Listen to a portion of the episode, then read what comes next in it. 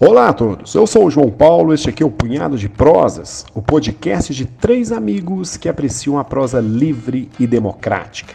Na coluna dessa semana falaremos mais uma vez de economia, mas dessa vez não na perspectiva da macroeconomia, mas das finanças pessoais. Para tanto, temos aqui hoje uma convidada muito especial, mulher competente e guerreira. Estou falando da Priscila Diniz. Ela é administradora, empresária e consultora em gestão empresarial. Chegue mais, Priscila. Seja bem-vinda aqui ao Punhado de Prosas. Oi a todos, eu João Paulo. É, eu queria começar esse bate-papo agradecendo o convite e o espaço que me foi oferecido para falar de um tema que, quando discutido, busca em sua maioria por uma referência masculina. É, Para mim é um prazer e uma honra ser mulher e falar de finanças, né? Que é um assunto que faz tanto sentido não só no meu trabalho, mas principalmente no meu propósito de vida. É, isso porque eu acredito que saber utilizar essa ferramenta nos possibilita alcançar espaços que a princípio pensamos ser impossíveis. Saber de finanças, entender de finanças contribui para o empoderamento das pessoas e é condicionante para viver bem no mundo em que vivemos. Isso tudo para mim está sendo um super desafio no qual eu aceitei com frio na barriga e eu espero que através desse podcast a gente, eu possa dividir com você um pouquinho do meu conhecimento, é, das minhas experiências, né, para todos aí os ouvintes e que esse podcast consiga ser capaz de trazer transformação na vida de todos vocês.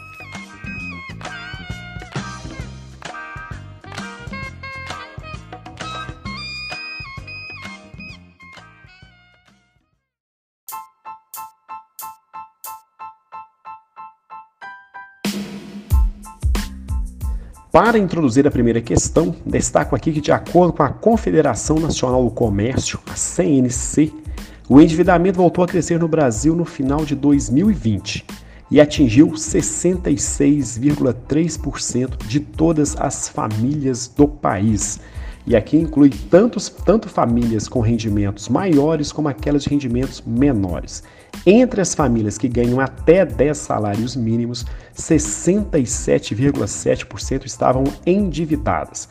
Mas entre aquelas que ganham mais de 10 salários mínimos, 60% também estavam endividadas. Priscila, como estamos vendo aqui por estes dados, muitas famílias estão com as contas fora do controle. E essa situação não era tão diferente antes da pandemia. Vendo estes dados de forma bastante preocupante, lhe pergunto: qual a importância do planejamento financeiro?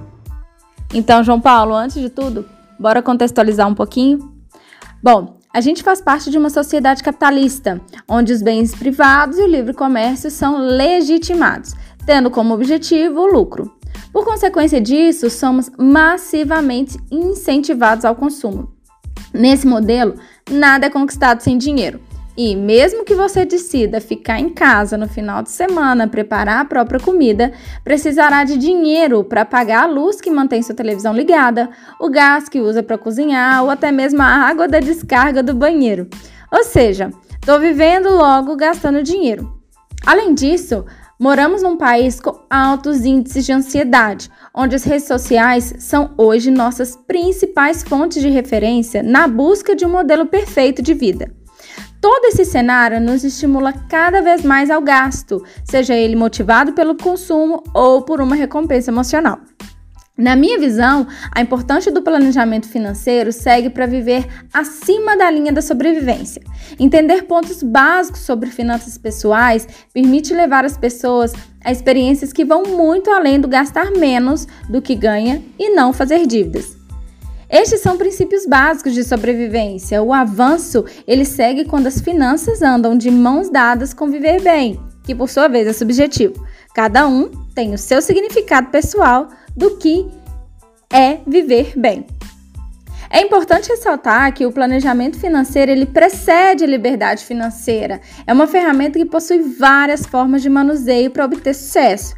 Com ele, é mais provável manter o padrão de vida ainda que imprevistos aconteçam, ou até mesmo melhorá-lo, pois te deixará pronto para aproveitar possíveis oportunidades que vão acontecer ao longo do caminho. Para dar certo e fazer sentido na vida das pessoas, é também importante considerar o fator humano. Entendo que nada adianta planilha, caderno, técnicas, enfim, se o planejamento financeiro não estiver alinhado com o perfil comportamental e os objetivos pessoais de cada um.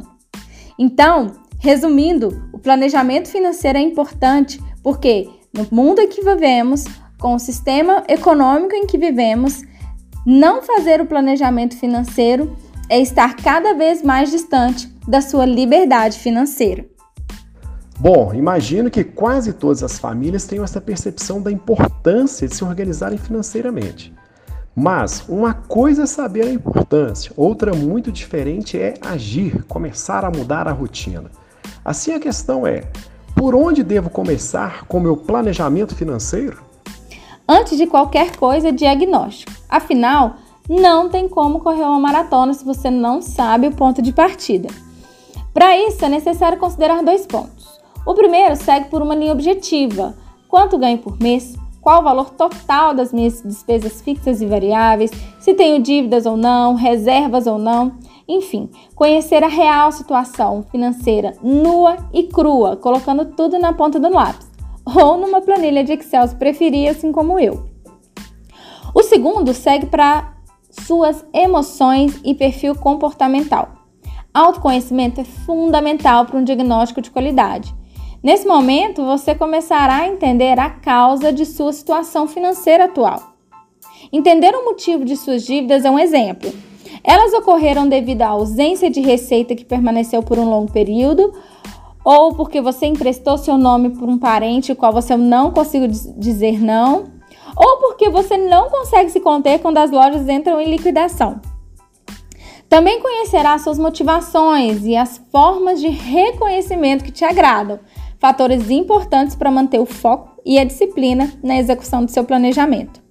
Bom, diagnóstico feito, precisamos agora traçar seus objetivos, os quais eu prefiro chamar de sonhos até porque sonhar é uma das poucas coisas gratuitas na vida. Então, coloca tudo no papel. Assim como conhecer o ponto de partida, o objetivo de correr uma maratona é alcançar a linha de chegada.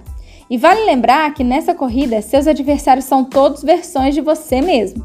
Não importa quem será o primeiro colocado, ultrapassar a linha é a meta. Cada um tem seu processo, então, se comparar com o outro, não te levará a lugar nenhum. Confesso que para muitas pessoas fazer esse diagnóstico financeiro e comportamental, bem como definir de forma clara seus objetivos, não é tarefa fácil. E para essas pessoas, minha sugestão é simples: busque ajuda. Seja de um amigo que manda bem nas finanças ou um profissional da área. Fazer terapia também te ajuda muito nesse processo. É claro que para certas ajudas será necessário investir em um profissional, mas pensa comigo, se você tivesse com uma grave doença, procuraria um médico ou o Google para te curar? Essa pergunta também cabe ao falarmos de suas finanças. Priscila, você sugeriu até mesmo fazer terapia para se ter um bom planejamento financeiro. Isso quer dizer que há um importante papel das emoções e dos perfis comportamentais na construção de um planejamento financeiro? Eu tenho observado ao longo desses meus 35 anos tanto na minha trajetória pessoal como profissional, que os maiores sabotadores do planejamento financeiro são, de longe, as emoções e o perfil comportamental das pessoas. Foi até por esse motivo que comecei a estudar melhor esses sabotadores para entender meus clientes e atendê-los de uma forma mais ampla e eficaz. A grande maioria das pessoas se perdem na organização orçamentária, que nada mais é gastar menos do que se ganha. Parte disso se justifica, claro, pela falta de educação financeira, a qual deveria se, ser iniciada desde os primeiros contatos da criança com o dinheiro e o consumo, e também, claro, nas escolas a partir da educação básica. Mas por outro lado, o perfil comportamental e emocional das pessoas é hoje, na minha visão, o principal motivo para o sucesso ou fracasso desse planejamento. Hoje existem várias ferramentas e métodos para o controle financeiro. No entanto, só será possível entender qual melhor funcionará para você se conhecer melhor sobre o seu perfil comportamental. Esse, por sua vez, indica a maneira como você percebe o mundo e como você se comporta nele. Também identifica quais são seus pontos fortes e seus pontos de atenção, bem como os valores que norteiam suas decisões.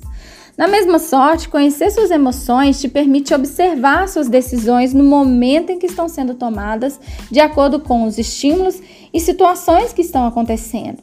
Ansiedade, tristeza, alegria são determinantes não só no planejamento, mas principalmente na execução dele. Isso porque, se não controladas, podem te desviar do foco e da disciplina tão necessários para a execução do plano traçado. Contudo, suas emoções e perfil comportamental são determinantes para o sucesso ou fracasso financeiro que tanto estamos buscando. Estamos aqui falando de finanças pessoais e acho que muitas pessoas ainda entendem que ter sucesso financeiro é ter grana sem limites, não ter mais com que se preocupar. Logo, julgam que essa condição é inalcançável, quando eu digo essa condição de ter um sucesso financeiro. Todavia, me parece ser essa uma interpretação tanto quanto equivocada. Então, lhe pergunto: o que é sucesso financeiro? Olha, embora hoje tudo diga o contrário, na minha visão, sucesso financeiro não está ligado ao quanto você ganha ou acumula, mas sim ao como usar o seu dinheiro e bens a favor do estilo de vida que faz sentido para você.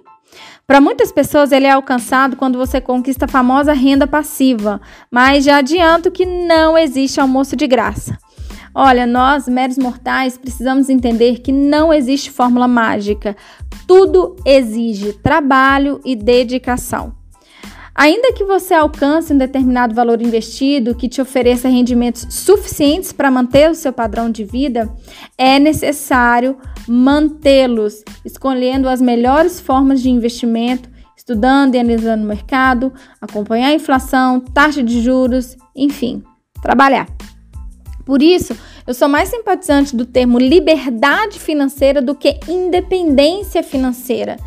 Na minha visão, sucesso financeiro está mais relacionado com liberdade de escolha do que fazer com seu dinheiro, seja ele no presente ou no futuro. É claro que para isso é necessário você tentar a regrinha básica. Gaste menos do que ganha, proteja seu patrimônio físico e financeiro e invista. Para se ter liberdade financeira, é necessário ter planejamento, disciplina e muito trabalho.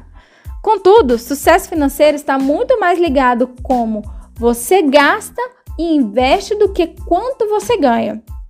É comum encontrar pessoas que ganham muito acima da receita média da população e não ter liberdade financeira alguma. Assim como também a gente encontra pessoas que viajam todo ano, vestem, comem bem, conquistam seus objetivos, ganhando bem menos e ainda possuem uma boa quantia investida. Precisamos virar essa chave que diz que sucesso financeiro só existe para quem ganha bem. Na verdade, ele existe para quem gasta bem, controla suas finanças, emoções e, é claro, para quem investe pensando no futuro. Então você me pergunta, mas Priscila, eu consigo alcançar essa liberdade financeira antes da aposentadoria, mesmo já tendo passado aí dos meus 30 ou 40 anos? É claro que dá tempo. É claro que sim. Mas para isso é necessário que você tome as rédeas da sua vida pratique a autorresponsabilidade e começar, ainda que pequeno, investindo que seja 100 reais por mês, se é isso que seu orçamento hoje permite. É necessário também deixar a vergonha e o orgulho de lado. Busca ajuda. Você não é o primeiro, nem o último, tampouco o único a passar por esse desafio.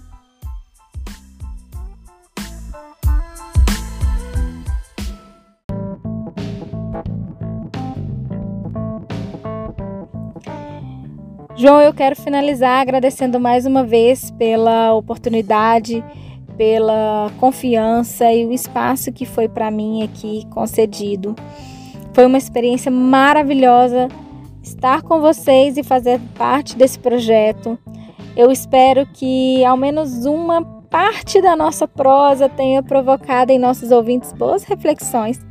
E para fechar, eu gostaria de citar o filósofo irlandês Edmund Burke.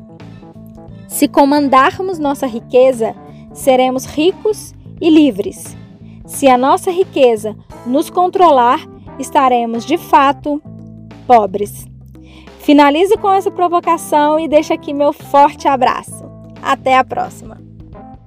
Nós que agradecemos demais a sua participação, Priscila, com as suas ricas contribuições deixadas aqui para todos os nossos ouvintes. Aproveito mais uma vez para lembrar que o Punhado de Prosas está no YouTube, Instagram e em todos os tocadores de podcast. Forte abraço, fiquem bem e semana que vem Alberto Malta estará na área. Até mais!